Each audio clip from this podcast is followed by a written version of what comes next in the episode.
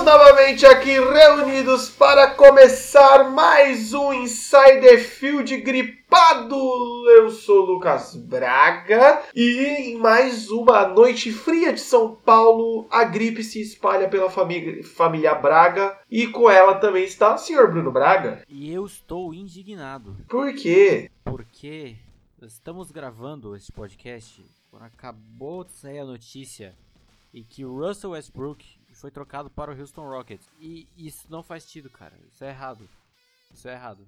Eu, como torcedor de OKC, eu estou indignado. As movimentações dessa off-season aí da NBA, o bagulho, o bagulho tá louco, né, pelo jeito. Então, então contraponto off-season da NFL. Assim. Né, com certeza. Mas não estamos aqui para falar de NBA, estamos aqui para falar de NFL, estamos aqui para continuar a nossa série analisando todas as divisões, falando todos os times e hoje, como vocês já viram aí, estamos com a AFC Oeste. Divisão formada por Denver Broncos, Kansas City Chiefs, Los Angeles Chargers e Oakland Raiders. Uma das mais interessantes aí do, do, do próximo ano. Mas antes de entrarmos nesta bagaceira, vamos fazer o nosso Jabazex de sempre. Não se esqueçam de se inscrever no nosso canal do YouTube. É só procurar lá por The Freak Inside. Tá tudo aí. Aonde você estiver ouvindo, vai ter link para ir lá pro, pro canal. Lembra de ajudar a gente gente quer começar a temporada com 100 inscritos, falta pouco, então ajuda a gente lá. E aonde mais estamos tendo visualização é no nosso na nossa nova plataforma Anchor barra Spotify. A gente posta no Anchor, mas automaticamente já vai lá pro Spotify. É só procurar a gente. Meu, que nem eu falei, procura lá por Insider Field, dá uns scroll lá que demora um pouquinho pra achar, porque a gente ainda é desconhecido no Spotify. E já segue a gente lá, porque aí toda vez que sair episódio novo já pipoca aí na sua tela pra você. Ou se você quiser colocar aí no seu agregador de podcasts, só procurar por anchor.fm barra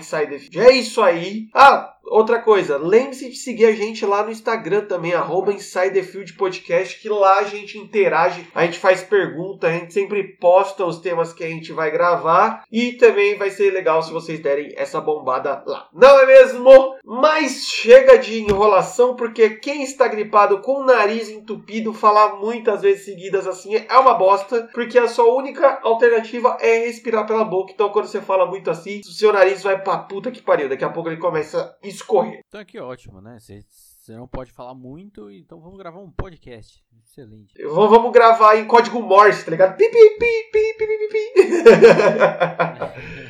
Sem mais enrolações, AFC Oeste, como eu falei aí, uma das, das divisões mais interessantes, pelo menos ao meu ver, porque tem muita coisa em aberto, muitos times mudaram aí, muitos times fortes, começando por Denver Broncos, que não necessariamente é forte, vamos debatê-lo agora, porque fechou a campanha de 2018 com 6 barra 10, terceiro lugar dessa divisão. Nada mais que esperado, né? É assim, estranhamente, era um time que, na verdade, no quesito elenco, ele era, tipo, pra, ao meu ver, antes da temporada 2018 começar, ele era meio que no limbo, assim, não sabia muito o que esperar.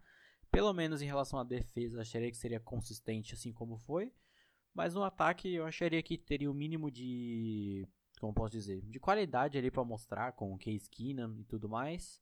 Mas não, não acabou sendo mostrado quanto esperava. Ah, cara, simplesmente eu, eu acho que todo, quase todo o potencial que, que Denver podia ter teve, né? Assim, a gente tem que colocar, a gente tem que ser sincero que dois times aí dessa divisão surpreenderam, não surpreenderam de ai meu Deus, ninguém esperava isso deles, mas jogaram até acima daquilo que se esperava, né? Isso é surpreendente no final das contas, né?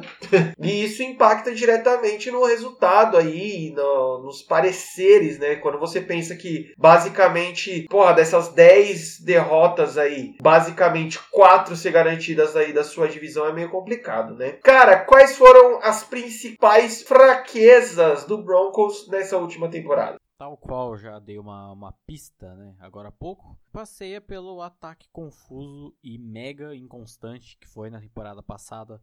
Foi o nono ataque que menos marcou pontos na temporada inteira, tendo marcado mais de 30 pontos em apenas um jogo, que foi contra Arizona, que no caso foi o pior time da temporada.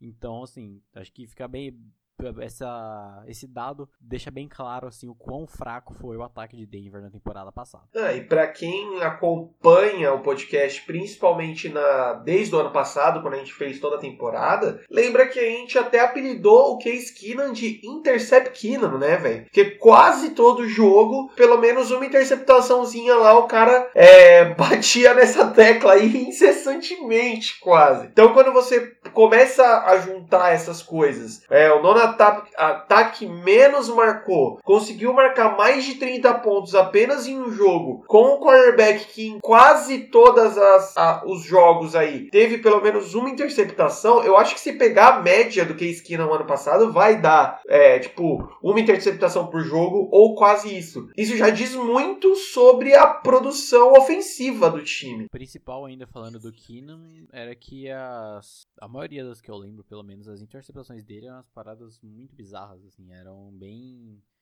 Não era nem passo forçado, nem equívoco. Parecia que era simplesmente jogar a bola na mão do cara do outro time, tá ligado?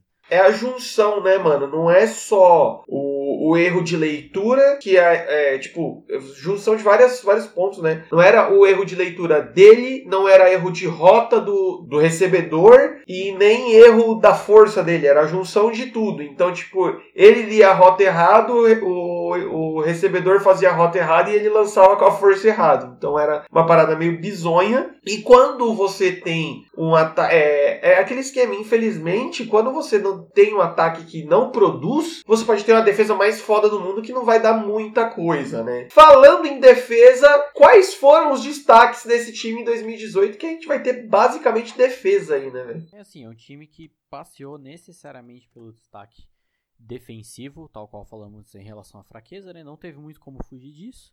Apesar de que no ataque teve um rapaz aí, o running back Philip Lindsay, que se destacou bem. Foi, digamos, pelo menos no caso do ataque, foi o jogador mais constante do time como um todo.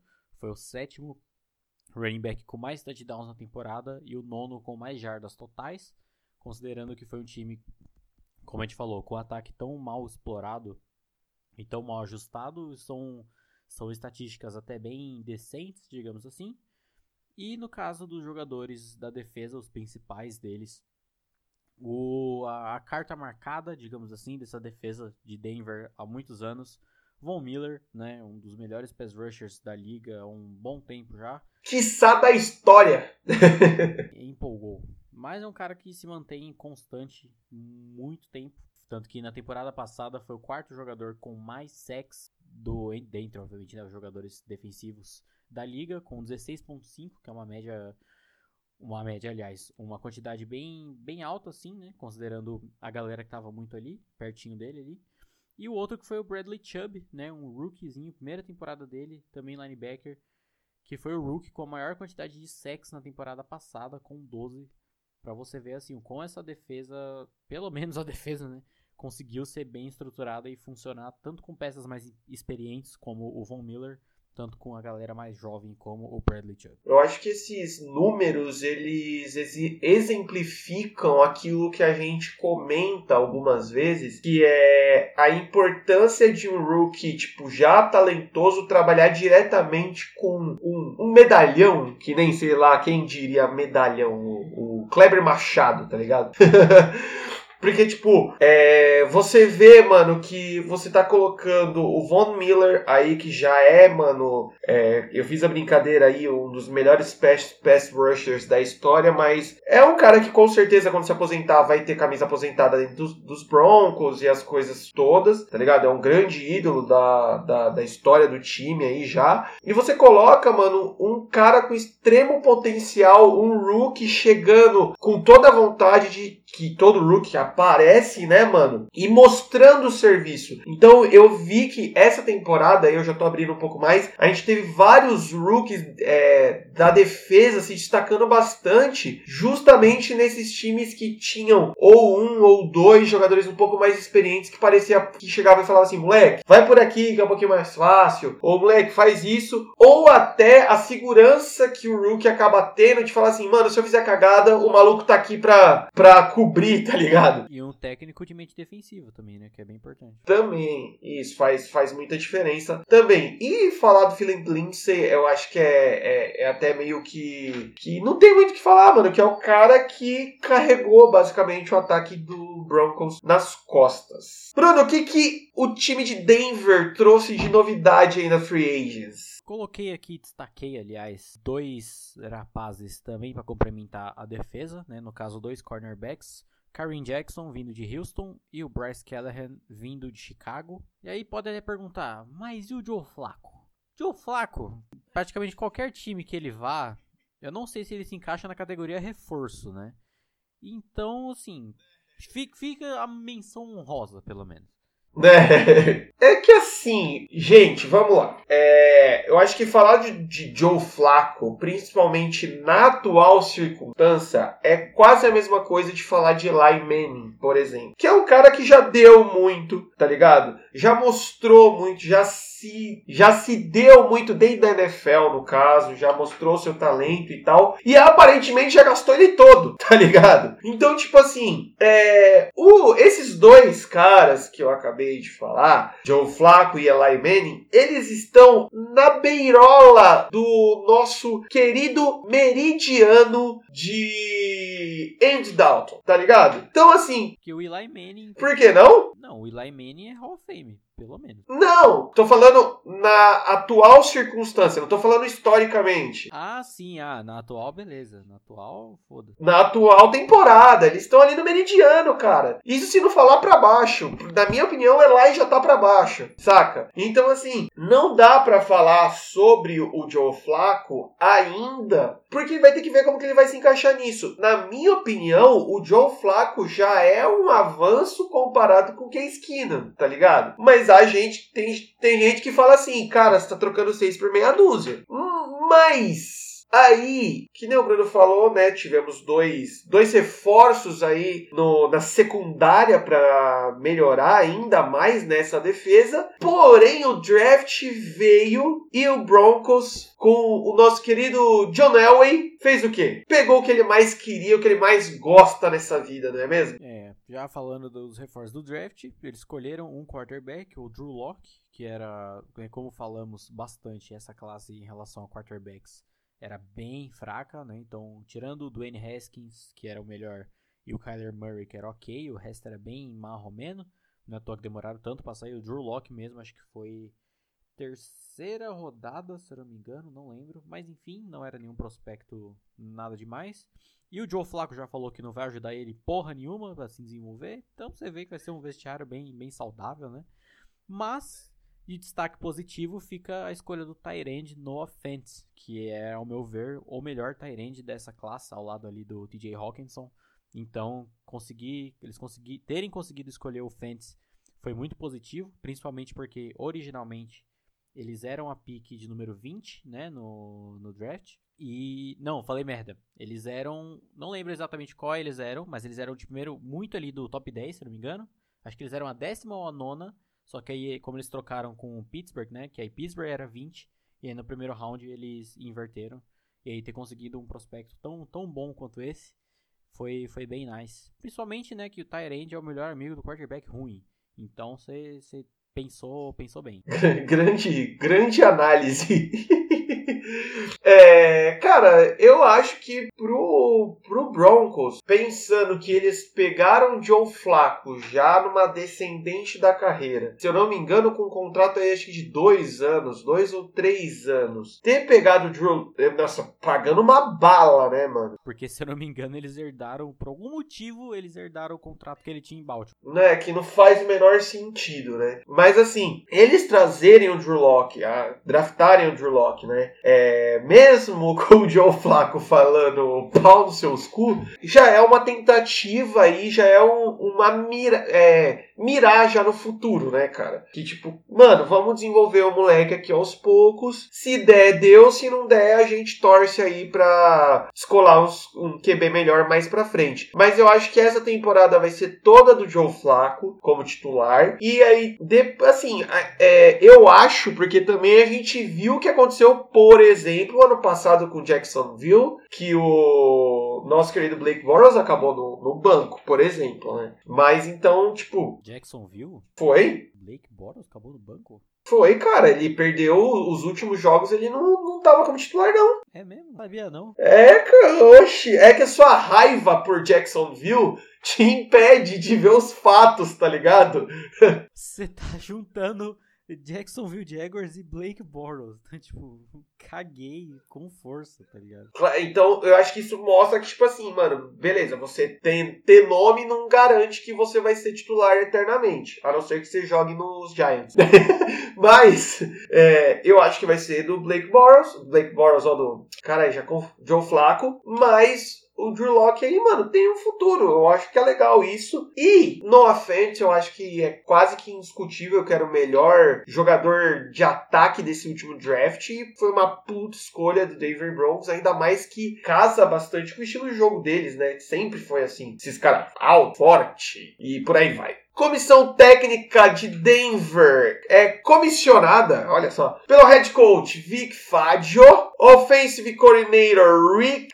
Eita, pô, Iscaganello, foda-se, e defensive coordinator Ed Donatel. Pessoal novo aí, né, cara? Fica ah, o questionamento, por quê? Coordenador defensivo, o Ed Donatel, ele era coordenador de defensive backs do Chicago Bears na temporada passada. Então, assim, você traz já um reforço ainda mais no quesito criativo para a defesa dos Broncos. Então, você, você tem tudo. Criativo defensivo, né? Obviamente, porque, principalmente considerando que ele é o coordenador de defensive backs e o Bears, além de ter sido a melhor defesa da temporada regular, muito passou porque eles tiveram a melhor secundária também. As dupla, a dupla de safeties dele, destru deles, aliás, jogou muito bem. Então, você trazendo o coordenador de toda, todos os defensive backs ali que eram do time, com um time que já tem uma defesa forte, você agrega bastante. De coordenador ofensivo, o Rich Scangarello, que era coordenador de quarterbacks do San Francisco 49ers, que assim, você não acrescenta muita coisa, né, com base nessa última experiência, mas vamos ver no que dá, considerando essa carência ofensiva do time, mas o principal movimento é a contratação do Vic Fangio como head coach do, desse time. Por quê? O Vic Fangio era o coordenador defensivo do Chicago Bears na temporada passada, que, né, como eu acabei de falar, foi a melhor defesa da temporada regular, foi aquela defesa absurda, é um cara genial, muito inteligente, treinando defesa. Inclusive, esses dias eu tava assistindo... Esses dias não, já faz um tempo, aliás assistindo, acho que era a final de conferência do, da NFC 2013, se não me engano, que era de Seahawks e 49ers, naquela época lá do 49ers do Colin Kaepernick e tal, que tinha uma defesa absurda. E eu não lembrava que era o Vic Fangio que era o coordenador defensivo da, daquela defesa. Então não é. O cara não é de hoje que ele tá destruindo aí nas defesas. E digamos que só tem a melhorar em relação a essa defesa que já vinha boa do, de Denver Broncos, com mesmo numa temporada ruim. Mas o que é estranho é o que? O Vance Joseph, que era o head coach da temporada passada, ele também era uma mente defensiva. Não querendo comparar, né, Vic Fangio com o Vance Joseph, mas dá a impressão que você fica meio que na mesma, tá ligado? Tipo, considerando que você perdeu um quarterback medíocre, aí você troca por outro. Aí você reforça muito o quesito defesa, seja na, na questão da comissão técnica, né, da mentalidade, quanto no free agency. E, tipo, é estranho. Porque tem tudo para ser, às vezes, se bobear uma defesa melhor ainda, mais dominante, mas um ataque na mesma, ou se bobear até pior. Então é, é muito estranho.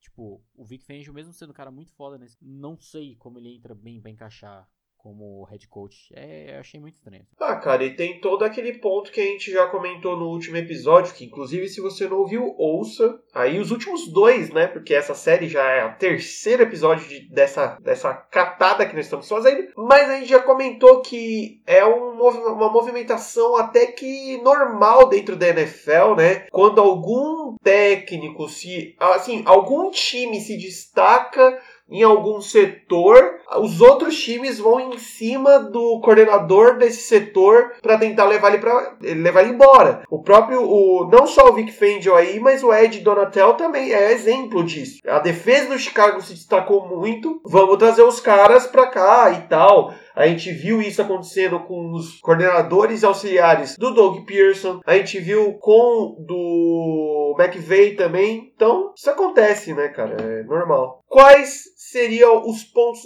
necessários aí para Denver melhorar para a próxima temporada, cara? Ele, é, como endereçamos aqui várias vezes, vai passear principalmente pelo ataque, que ele saiba se adaptar a situações adversas e que finalize melhor as jogadas.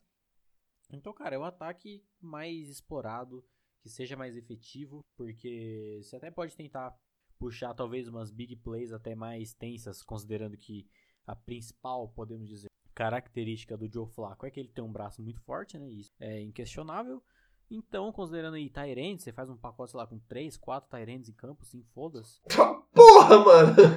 E você tenta alguma coisa e vai, porque tem que melhorar esse ataque, velho. A defesa é aquela coisa que a gente fala, falou muito no, no Super Bowl passado, né? É a defesa fazer muita coisa e o ataque não compensar o que essa defesa tá fazendo. Não é nem o ataque jogar pra caralho também, é só compensar, mano. Sua defesa tá segurando tudo ali, não tá deixando o, o, o ataque inimigo fazer nada. Chega você no ataque e faz o que você tem que fazer. Não precisa destruir nem nada. E isso Denver pecou muito na temporada passada. É, mano, ganha de 6 a 0 mas ganha, tá ligado? Já era. É isso que. Ganhar é ganhar. Ganha, é, já dizia Dominique Toretto. Não importa se for por um milésimo ou por um quilômetro, ganhar é ganhar. Cara, qual que você acha que vai ser a campanha final do Denver em 2019 e como que a gente resume a temporada de 2019 pro Brown? Cara, eu acho que vai ser um 2018 parte 2, o inimigo agora é outro. Tá Pronto, você definiu as duas com uma resposta só, né? É, porque, cara, vai, ser, vai continuar uma boa defesa, você vai ter Von Miller lá acabando com o jogo, com seu belo óculos, né, que ele usa óculos. Não sei porque ele usa é um adepto, né? Toda a fotinha dele tá ali de óculos, é style. E chapeuzinho, quase sempre tá de chapeuzinho também. Chapeuzinho, porque é um homem elegante. Então você vai ter o Bradley Chubb agora segunda temporada, provavelmente jogando melhor ainda. Philip Lindsay correndo pra caralho. Se o Joe Flacco vai ficar, ao meu ver, vai ficar muito na mesma. Talvez ainda mantenha a campanha de 6-10, ou um 5-11, ou até um 7-9, não sei. Mas por, por aí, velho. E terceiro lugar na divisão, novamente. Ah, eu acho que isso é quase que indiscutível, não é mesmo? Dando sequência, vamos para o time da AFC Oeste, Kansas City Chiefs. Talvez o time que mais surpreendeu o ano passado, baseado em vários pontos aí que a gente vai comentar agora, mas passando principalmente pelo 12-4 como campanha de 2018. Primeiro lugar da divisão, segundo seed da AFC, bate no Indianapolis no Divisional Round e perde para New England Patriots na final da conferência, porque para bater de frente com o Titio Tom, tem que ter peito, tem que ter coragem, e principalmente uma coisa que Kansas City não teve: controle de relógio. Pois é. Foi sofrido, foi em. Como é que fala? O prorrogação em inglês? Esqueci o nome. Overtime? Overtime, isso. Foi no overtime, foi ali no limite. Na colherinha. Mas acabou, acabaram cedendo a Foxborough o Gisele Stadium. É, que nem a gente comentou. É, cara, faltava coisa de tipo 5 minutos, até menos, né? Não, uns 5 minutos para acabar o jogo. A bola posse de Kansas City. Mahomes com como todo jovem é precoce, mas Andy Reid não consegue segurar ele, ou não passa para ele isso, sei lá. E aí o moleque me. É, total. Chama umas jogadas malucas lá, mete um TD para ficar como líder do jogo, mas coisa de tipo 4 pontos apenas. Você dá a bola para Tom Brady e Bill Belichick com 3 minutos no relógio, dois tempos para pedir. Meu irmão, que mais você queria? O cara consegue empatar o jogo, ganha posse de bola pro overtime e só vai. Cara, quais foram as principais fraquezas dessa, dessa sensação que foi o Chiefs de 2018? Essa também é outra que ficou meio que bem claro, né? Que a gente falou muito também durante os podcasts comentando sobre os Chiefs no ano passado que era uma defesa que não fazia jus ao ataque, né? Enquanto o ataque foi o melhor ataque da liga na temporada passada, a defesa foi completamente desbalanceada, desproporcional, aliás, em relação a esse ataque. Foi uma defesa extremamente esburacada, foi a segunda que mais cedeu pontos por jogo e a segunda que mais cedeu jardas por jogo. Então, assim, era uma situação muito bizarra, muito estranha. Fora que em alguns jogos ela cometia uma quantidade absurda de faltas. Por exemplo, no clássico lá contra os Rams, que foi aquele jogo absurdo. No primeiro tempo, toda. Às vezes a, a jogada nem começava direito, em umas 3, 4 jogadas seguidas, e já tinha uma bandeirinha voando porque alguém da defesa tinha feito merda e tinha feito uma falta. Foi bizarro isso. Com certeza. Esse foi ao contrário do Broncos que a gente acabou de falar, onde a defesa segurava muito, o ataque não fazia nada. Nesse caso, o ataque, mano, metia a bola pra caramba e a defesa fazia o mínimo do mínimo do mínimo que acabou nessas, nessas vitórias aí do Kansas City. Já que é, foi o melhor ataque aí, Bruno, quais foram os destaques desse time aí? Todos do ataque, né? Só já fazer a menção honrosa logo ao Patrick Mahomes, né? Já tirado do caminho. Mesmo porque a gente já falou da temporada dele, dele como um todo, aliás no podcast sobre quarterbacks da AFC, né? Cinco quarterbacks da AFC. Então, se você quiser ouvir lá, ouça lá. Não vai perder o tempo falando dele aqui novamente. Mas os destaques. É, na, na, verdade, dá pra resumir, né? Patrick Mahomes, MVP do campeonato. Próximo. É, 50 passos para touchdown, é isso. E então o resto da, da galerinha ali do ataque. Primeiro, já passar rápido de uma galera aí que não vale a pena também se estender muito por outros motivos, né? No caso, é o Kareem Hunt, que foi o running back que se manteve aí do time praticamente a temporada inteira, né? Boa parte da temporada, praticamente. Que era o complemento desse ataque absurdo. E por outro lado, um dos melhores wide receivers da temporada passada, que foi o Tyreek Hill.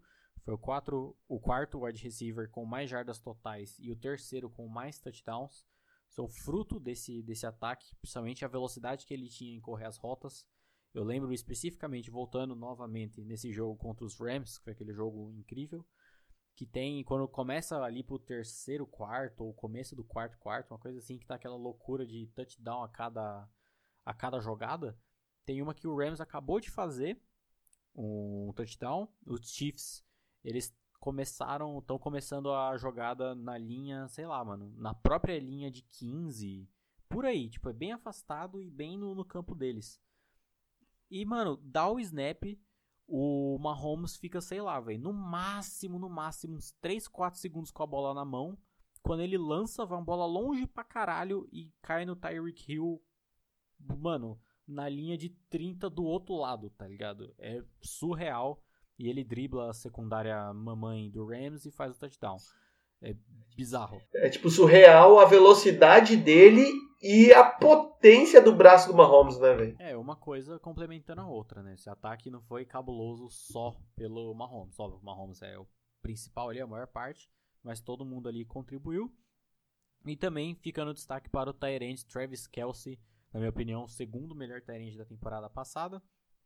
Não só em suas estatísticas, né, que foi o segundo Tyrande com mais touchdowns e com mais jardas totais. Você vê como isso complementa esse essa narrativa, entre aspas, de que ele foi um dos melhores Tyrants também. Sim, com certeza. E que mostra que a família Kelsey também tem muito talento dentro da NFL. Principais reforços de Kansas City aí nessa Free Agents. Então, esse aqui no, também não entra na categoria reforços, né? Só foi só para colocar alguém que eles trouxeram na free agency, porque foi uma troca muito bizarra, foi uma transação que eu não entendi porra nenhuma. Veio o Tyrande lá de Jacksonville, Blake Bell, E a mais bizarra de todas, que foi o Carlos Hyde, running back lá de Jacksonville também. Foi uma troca, mano, nada a ver com nada, sério. Foi tipo, não lembro se foi por pique. Foi um bagulho muito bizarro, considerando que, assim, o outro quarterback lá, o quarterback, ó, o outro running back que substituiu o Kareem Hunt resto da temporada, ele conseguiu fazer um bom trabalho ainda, óbvio que não tão dominante quanto o Hunt, olha, até rimou, mas continuou bem até. E o Carlos Hyde, ele era tipo o segundo running back, se não me engano, do de Jacksonville. Então ele chega para dar essa complementada, mas eu acho que no final dos contos não vai dar muita, não vai fazer muita diferença, não vai fazer muito impacto. Ter banco, ter elenco, né, velho? Só isso, que aparentemente. No draft tivemos alguma coisa mais mencionável? Focaram, né, meio que no que precisa, que é defesa. Primeiro um safety, Juan Thornhill e um defensive tackle, Kellen Saunders, ou seja, endereçando ali as duas pontas da defesa, né? Tanto ali a linha defensiva quanto a secundária lá no fundo, que é ok assim, conseguindo desenvolver essa galera, considerando o quão ruim essa defesa foi. Acho que tá naquela situação de que pior que tá, não fica. E estranho, né, mano? Essas movimentações, tanto de free agents quanto de draft no Kansas City, foram bem, bem tímidas, digamos assim. Não é nada de muito, muito pontual, né? Ficha da comissão técnica temos como head coach Andy Reid, ou Andy Reid, eu já vi gente falando assim. Offensive coordinator, o Eric Bienemi. E defensive coordinator, Steve Spagnuolo. O que temos a dizer desses caritas aí? Já estão há um tempo aí em Kansas City, né, cara? No caso, o Reid e o Bienemi já estavam desde a temporada passada, já estavam nessa comissão há um tempinho. E de novo, é só o coordenador defensivo, o Spagnuolo, que vem para essa temporada, é ver se consegue fazer alguma coisa, né, com essa defesa. Eles conseguem estruturar bem, dar uma, uma melhorada aí, nem que seja para pelo menos fazer essa coisa de dar uma, uma nivelada, pelo menos. Pode não ser aquela defesa extremamente dominante, mesmo porque não tem elenco para isso.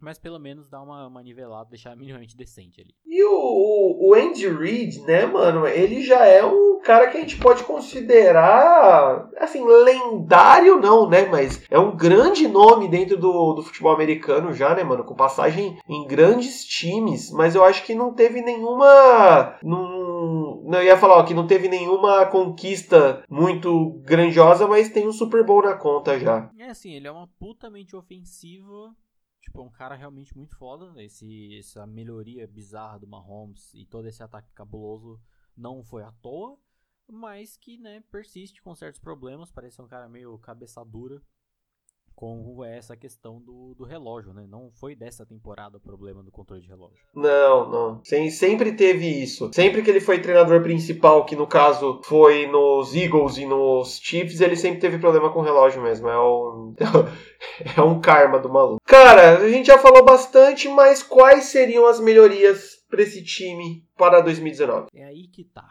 Por quê? Além das óbvias, né? A gente já falou pra caralho da defesa de Kansas City, que é uma bosta, tem que melhorar, isso aí já ficou claro para todo mundo. Mas vem a questão de que conseguir manter o nível de jogo do Mahomes e ainda assim fazer rodar com essas peças de um ataque que ficou desfalcado. Por quê? Vamos lá.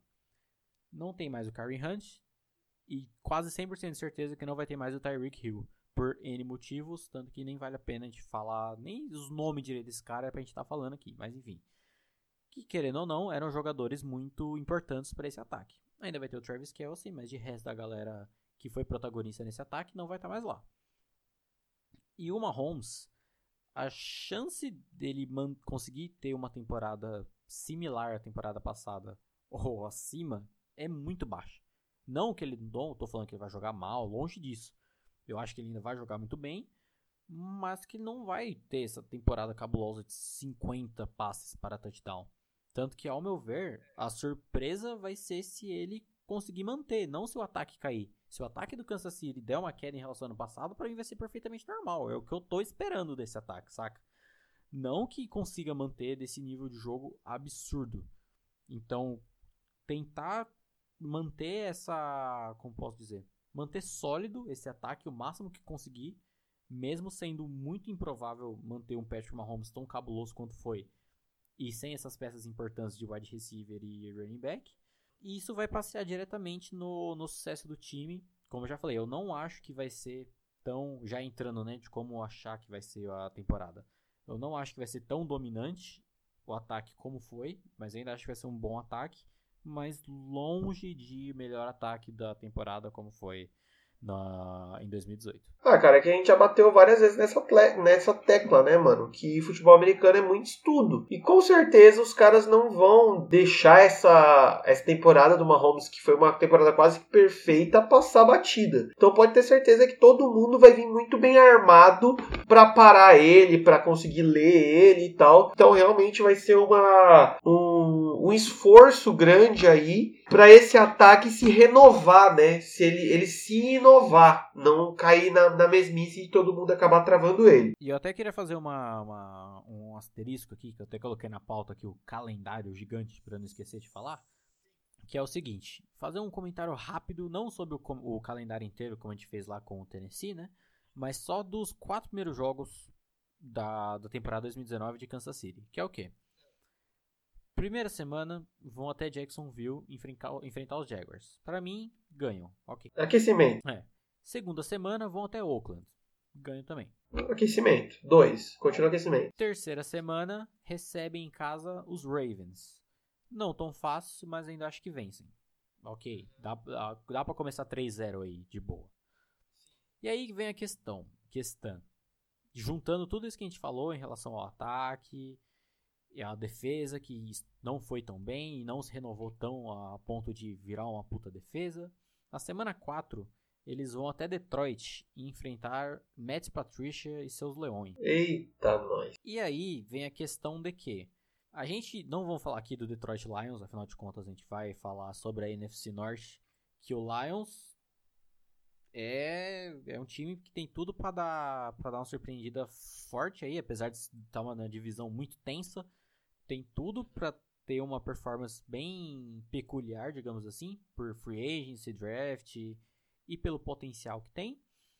E considerando essa queda de pontos, de peças importantes do ataque que Kansas City teve, e considerando também que o Patrick Mahomes vai vir muito estudado sobre o estilo de jogo dele, você junta com o fato de que Matt Patricia, que como posso dizer, arriou as calças de Sean McVay na temporada passada.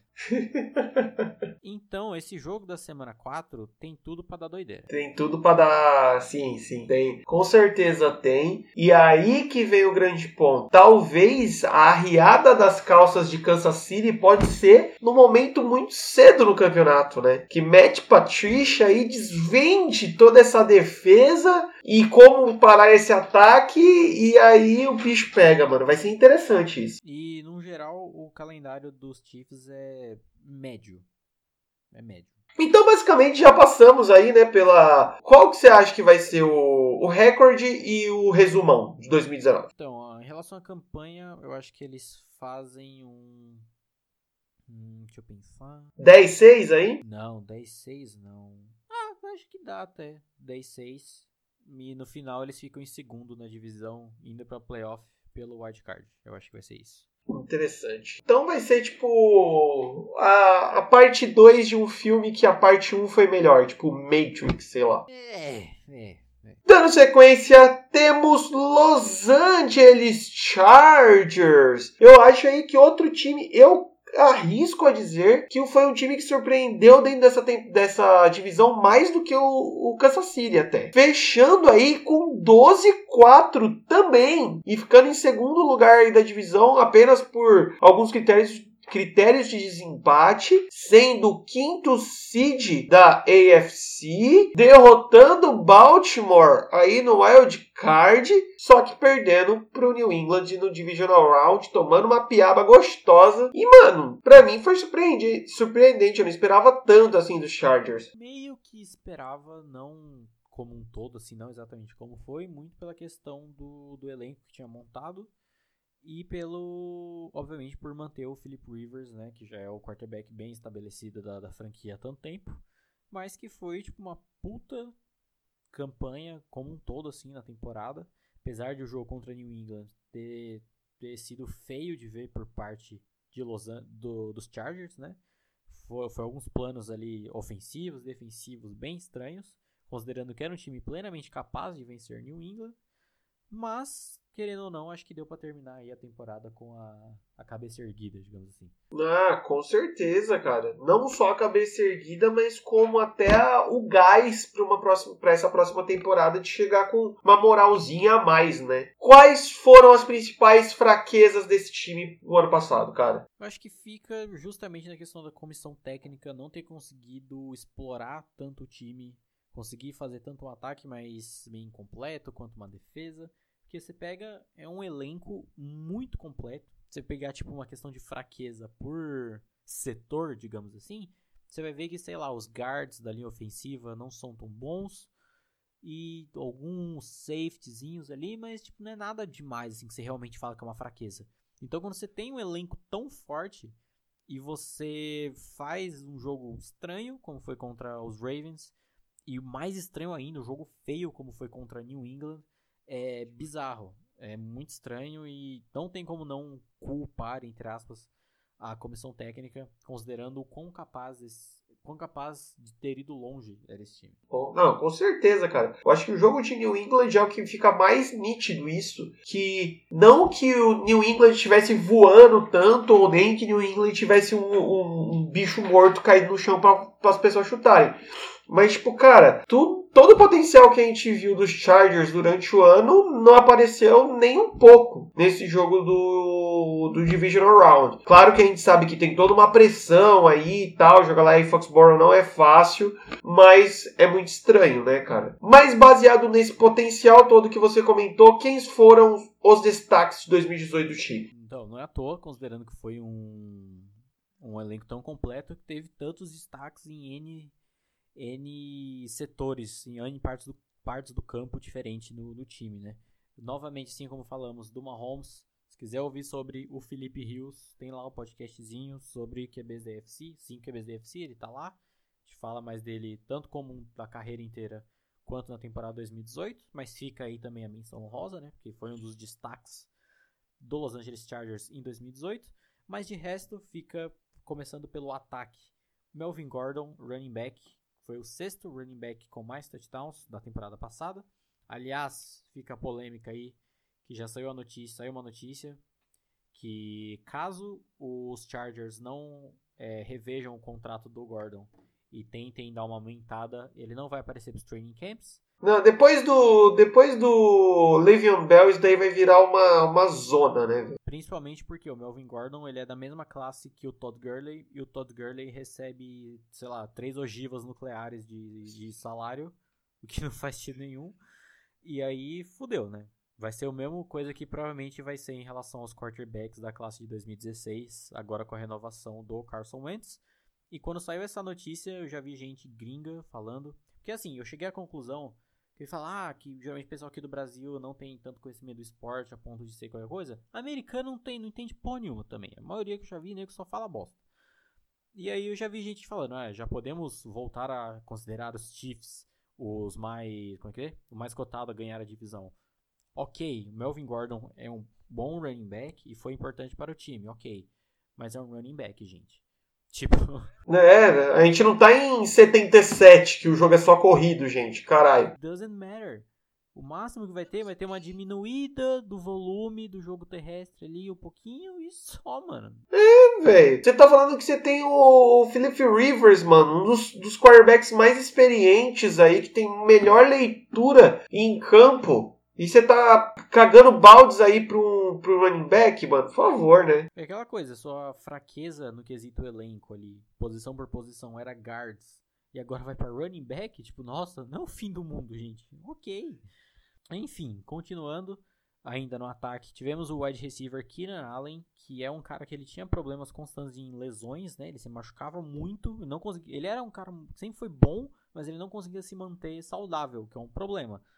Mas nessa temporada ele conseguiu se manter constante, foi bem a maioria dos jogos. E foi um cara que me deu uma certa raiva ali no jogo contra os Steelers. Sabe aquele cara que, tipo, ele não é tão bom como um todo, mas contra o seu time ele cagalha todo mundo, aí você começa a ficar com raiva dele.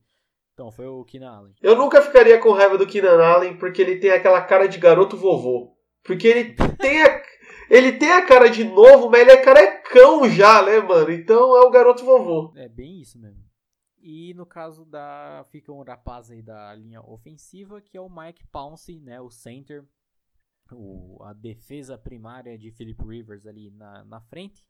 E na, no setor defensivo, o destaque fica para o Melvin Ingram, edge, extremamente constante nessa defesa, pass rush, na cobertura como um todo. O Derwin James na secundária, fortalecendo todo o rolê ali atrás. E o Desmond King, cornerback, que foi outro também que me irritou pra caralho no jogo lá contra os Steelers. Porque, mano, a cobertura homem a homem desse cara, principalmente a dobra que ele conseguia fazer com a secundária ali no Brown e no Juju, foi um absurdo. É um cara muito bom. E meio que prova o que a gente falou em relação ao elenco completo dos Chargers, né? Tem um de cada posição, três ataques, três defesas. Você vê que é bem variado. Tem play. Como é que fala? Esqueci o nome. Jogador de habilidade. Que é o caso de running back, wide receiver. Você tem linha ofensiva, você tem pass rusher, você tem cobertura de marcadores, tem, tem tudo. Tem tudo, menos comissão técnica. Cara, o que, que eles fizeram, o que, que eles aprontaram aí na Free Agents e no Draft? De destaque na Free Agents fica apenas a vinda do Thomas Davis, linebacker lá de Carolina. Não é de nenhum grande destaque, mas fica aí em incremento para a defesa. E no draft endereçaram também defesa, principalmente com o defensive tackle Jerry Tillery e o safety Nazir Adderley, que assim, considerando essa classe defensiva, tem jogadores que eram prospectos ok, como esse, terem chegado a picks tão baixas como foram as de Los Angeles, né, pelo, pela temporada boa, foi até um bom, um bom retrospecto assim, de draft. E isso mostra uma preocupação de tentar melhorar a parte defensiva do time, né, meu? Tanto a free agents quanto o draft mais focada na parte da defesa em si. É, considerando ainda que você vai jogar duas vezes contra a Kansas City, você não sabe ao certo como vai vir, você já, já se garante. Exato. Talvez, essa talvez seja a divisão que mais vai ter mudança, né? Mudança que eu tô falando assim, panorama dos times do ano passado para esse ano, acho que vai ser uma das com maior mudança, né, cara? Comissão técnica formada pelo head coach Anthony Lynn, offensive coordinator o Ken Wise, Weisenhurt e defensive coordinator Gus Bradley. Esses caras aí é os tão questionáveis aí pelo Bruno, questionados pelo Bruno, que deveriam ter feito um, trabalho um tanto quanto melhor. Não só pela questão do elenco, mas por já estarem no comando do time há um bom tempo e se mantém ainda, não tem ninguém novo nessa comissão técnica. Então, assim, galera, você já tem o, o povo na, na, sua mão aí, você já tem é, um trabalho feito de alguns anos. Então vamos manter e pegar daí pra cima, que que é. Como fala? Ah, que só o que foi feito já não, já não basta, né, cara? É, e que potencial tem de sobra. Tipo, vamos fazer a coisa funcionar. Tem até um áudio muito bom do Anthony Lynn nesses Mike Ups da vida. Que o. Eu nem lembro se é dessa temporada, acho que nem é dessa última temporada, mas fica o destaque. Que o. Tá o time todo na sideline e o Anthony Lynn tá putaço porque o time não tá se divertindo. Ele tá putaço. Ele fala, have some fun, man have some fun. Tipo, mano, vamos se divertir, vamos jogar o bagulho direito. E aí, tipo, sei lá, jogada seguinte, assim, isso foi um jogada do ataque, né? Jogada seguinte é touchdown. Aí ele fala, é isso que eu tô falando, aí a gente tá se divertindo, porra. Então, o técnico, boa praça, digamos assim para Fentex. Cara, acho que a gente já falou bastante aí o que, que eles precisam melhorar, que é basicamente, né, tomar vergonha na cara e fazer extrair melhor as coisas do, do elenco e o que mais que a gente poderia pontuar. É, além da, da questão de fazer jus ao elenco, esse puto elenco que possui, é essa questão que a gente endereçou da fraqueza dos guards, né, que também não é nenhuma senhora fraqueza, mas você vê que às vezes quando pega um pass rush mais bem elaborado, o Rivers dá uma, uma sofrida ali. Então, endereçar mais essa OL, solidificar mais ela, é um dos caminhos para a melhora. É, mano, precisamos de mais proteção para o nosso querido pai de todos, né? Porque pai de todos, porque já ficou nítido que de proteção ele não manja, né? Porque tem nove filhos, mas... tem, já falei em outros podcasts, você tem Philip Rivers, Fábio Júnior e Mr. Catra. E Dom Pedro I também, né? O time ali, todo mundo junto. Né, mano? Populou 80% da terra esses caras. E que eu já comentei também em outro, algum podcast lá da, da, durante a temporada do ano passado, que a missão do Philip Rivers é encher o estádio porque é triste ver os jogos em casa de Los, do Los Angeles Chargers. Eu acho que a gente já chegou a comentar que isso daí é que é o efeito dessa porra de ficar mudando de, de, de, de estado, né? Dessas, dessas pipocadas, essas maluquices aí, né? Cara, como que fecha a campanha de Los Angeles para 2019 e qual que seria o resumo para esse próximo ano? Então, em quesito, tipo, temporada regular, eu creio, acho que eles conseguem manter a campanha 12-4 e aí ficando em primeiro na divisão. Ia! Eu acho que eles pegam ali. Faz uma puta diferença, né, cara? Pois é. Talvez não veja eles indo pegando o wildcard novamente, né? Acho que já pega o divisional direto, talvez, não sei. Mas principalmente porque o calendário deles é médio, tal qual o de Kansas City, se bobear até é mais fácil.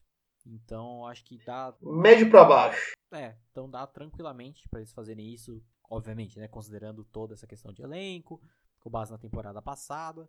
Tem um jogo curioso aí que entra no comentário tanto dos Chargers quanto dos Chiefs, que é o jogo entre os dois, lá no Estádio Azteca, que aí pode dar qualquer coisa, a gente não faz ideia do que vai dar aquele jogo, questão de altitude, latitude, cara, 4, enfim. latitude é foda, mano. Latitude, é. Vai saber, né? Nunca sabe. Mas o. Acho que os Chargers vencem essa divisão aí e conseguem um. Deixa eu fazer minhas contas aqui um quarto, um quarto, terceiro seed da AFC para os playoffs. Olha só, olha só, ousadia e alegria. Eu acho que isso resume Los Angeles Chargers 2019, ousadia e alegria. E para finalizar essa divisão, aquele time que se assemelha muito a um manicômio, Oakland Raiders. Velho, a... Tipo, cara. Também conhecido como Máquina do Mal. Máquina do Mal, é Máquina do Mal. É, cara, e já foi confirmado lá que a série da NFL, como que é o nome que eu nunca lembro, Bruno? O Hard Knocks. O Hard, o Hard Knocks vai ser com o Oakland Raiders, graças ao Senhor. A NFL. Não tinha nem o que falar, né, velho? Não, e você vê que a NFL ela, é, ela tem esse quê de sacana mesmo, que ela quer ver a desgraça acontecendo, né, velho? A gente vai ver o vestiário de quem? De New England? Não, foda-se.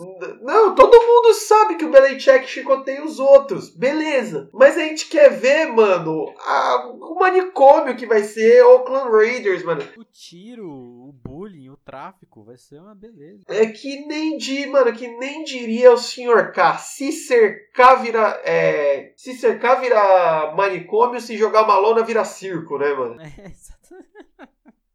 Os caras já estão preparando para ir para Las Vegas, tá ligado? Já tá tudo, tudo certo já. Eles já vão chegar num, num pique de Las Vegas. Campanha de 2008, de 2018, 2008, 2018, eles fecham com 4-12 com gostinho de 0-16, não é mesmo, velho? É, é. Tiraram uns jogos bacanas aí no meio do caminho, como o caso de Pittsburgh Steelers, né? Parabéns a todos os envolvidos. Mas, é, cara, é isso aí, né? O tanto que a gente zoou o Oakland temporada passada foi bonito. Não, foi da hora, mano. Eu fiquei feliz pra caralho que foi a primeira temporada que a gente acompanhou inteira e a gente tinha um, um time toda semana pra fazer bullying de graça com eles. eles. Sem motivo nenhum. E aí, eles criavam mais, mais pauta pra gente, assim, então era ótimo isso. É... Quais foram as principais fraquezas desse time? E não vale falar o Joe Gruden. é, pois é. Assim como o Joe Flacco não é um reforço pro Denver Broncos, a fraqueza não tem como ser John Gruden. Afinal, ali ainda temos nove anos de contrato vigentes, tá tudo certo. Quase que um contrato vitalício, né, velho? Contrato pessoa pública lá, do governo. E as fraquezas ficam, obviamente, vestiário, que provavelmente vai se manter e provavelmente vai ser pior ainda nessa temporada.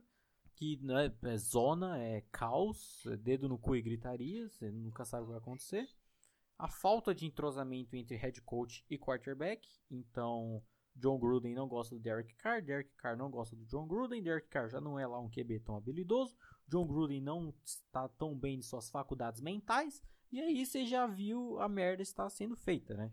Então, quando o time perde. O resumo dessa desgraça era que o Joe Gruden chamava uma jogada, o Derek Carr ia lá e fazia, aí dava merda, aí o Joe Gruden falava que a culpa era do Derek Carr, que ele era ruim, que ele era burro, sei lá, mano. Porra, Derek Carr, vai se foder, irmão. É um cara todo errado, velho. É todo errado. Eu queria ver o John Gruden treinando o Aaron Rodgers. Deve ser lindo, velho. Nossa senhora, velho. Além também do elenco limitado, né? Porque era um time ali, várzea, né? Veteranos do Mirna ali, tava beleza. Piada interna. Mas, cara, o principal, você vê como esse time foi, foi lindo. É, tal qual a gente falou lá no podcast passado da AFC Sul, que a linha ofensiva dos Texans não chega nem a ser uma fraqueza, porque fraqueza geralmente é aquela coisa que foi fraca. Né? Tava ali, mas foi fraca. E a linha ofensiva dos Texans foi inexistente. O caso dos Raiders, o pass rush foi inexistente. Foi o time com menos sacks na temporada, com 13. 13! O time inteiro! A gente falou ali agora há pouco do Bradley Chubb, o rookie, que sozinho teve 12.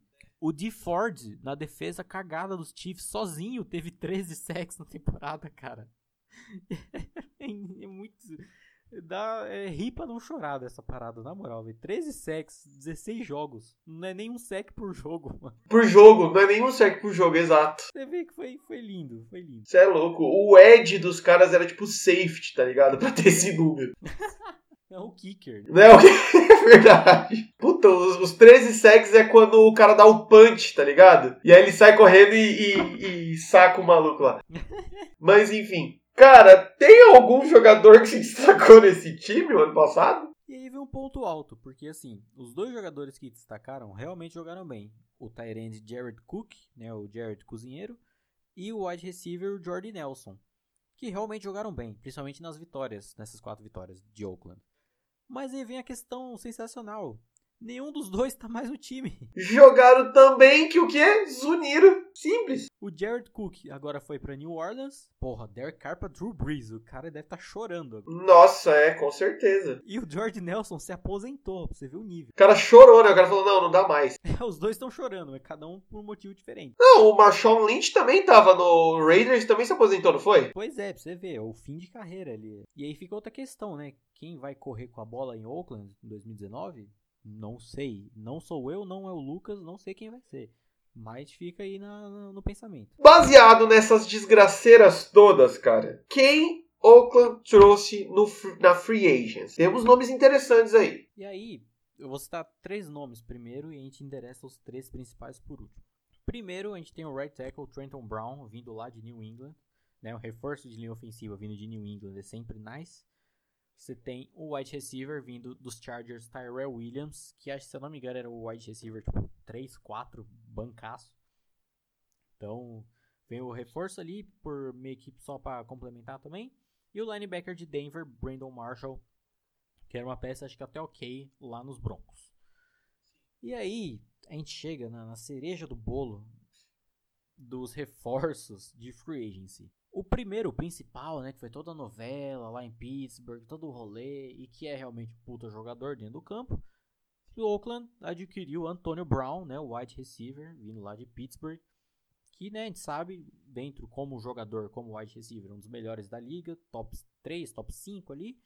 E cara, isso não, não é a habilidade dele. É, a habilidade, o talento dele não é questionável, realmente o cara é excelente, mas fica. Um baita de um cuzão. É, não só isso, mas fica o asterisco. Porque, tipo, é um puta wide receiver que jogou com um bom quarterback a vida inteira. Então, assim, e tem estatísticas também, que jogos que o Big Ben não jogou, o Brown, tipo, você nem sabia onde é que ele tava. Então, vamos ficar aí com o né, nosso querido Derek Carr, como o Antonio Brown vai performar. E aí, você ainda traz o linebacker lá de nosso querido Bengals, Vontaze Burfict, que é um rapaz que, tipo assim, como jogador, ele quer habilidade, talento e tal, ele é até ok, mas é um jogador extremamente sujo, que dá tackles sujos, que comemora quando lesiona os outros depois de tackle, que um dos motivos dos confrontos entre Pittsburgh e Cincinnati serem tão libertadores nesses últimos anos era por, pelo Burfitt e pelo Brown. Então você vai ter os dois no mesmo time agora. E lembrando sempre da porrada épica que o Juju dá no Burfitt. Lindo, maravilhoso. E, mano, a cereja desse bolo de merda, pra você ver como vai ficar lindo. De cocô. É o milho, o milho desse bolo de. esse bolo fecal. A mosquinha rodeando ali. É o Guards Rich Incognito. Que é um cara que, assim, mesma coisa com esses caras, em relação ao Von Burf, no caso. É, habilidade, talento, ok, nada demais. Mas é um cara que não, ele não jogou ano passado. Ele foi, tipo, a última vez que ele jogou foi pelos Bills. E ele foi pro Pro Bowl, acho que em 2016 ou 2017, uma parada assim. Mas, no quesito extra-campo, já que estamos em Von Burf de Antonio Brown, é um pirado, um louco do caralho.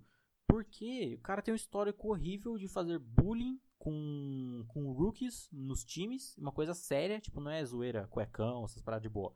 É uns bagulho sério, e aí você junta com o fato que o John Gruden também é um cara que não tem paciência nenhuma com o rookie. E a última notícia recente, tanto que, mano, você abre Wikipedia do Rich Incognito, você tem só a página de doideira dele. A última dele... Ficha policial do maluco. É, tipo isso. Tem a mugshot, né? A, a fotinha dele segurando a placa de frente e de lado. Sim, o pior que tem. pois é. E a última notícia dele é que ele foi preso ou tirado à força do funeral do pai dele porque ele ameaçou dar tiro num dos caras que tava trabalhando lá. Tipo, um cara loucaço das ideias. E você vai botar toda essa galera junto no mesmo vestiário, cara. E quem comanda tudo isso? John Gruden. Não tem como, irmão. Quem falta aí? Aproveita a falta de running back e traz o O.J. Simpson, é isso? Porra, caralho, mano. Só falta. Caralho. Muito bom, muito bom. Sei lá, chama o goleiro Bruno também. chama o goleiro Bruno. Nossa, tipo, mano.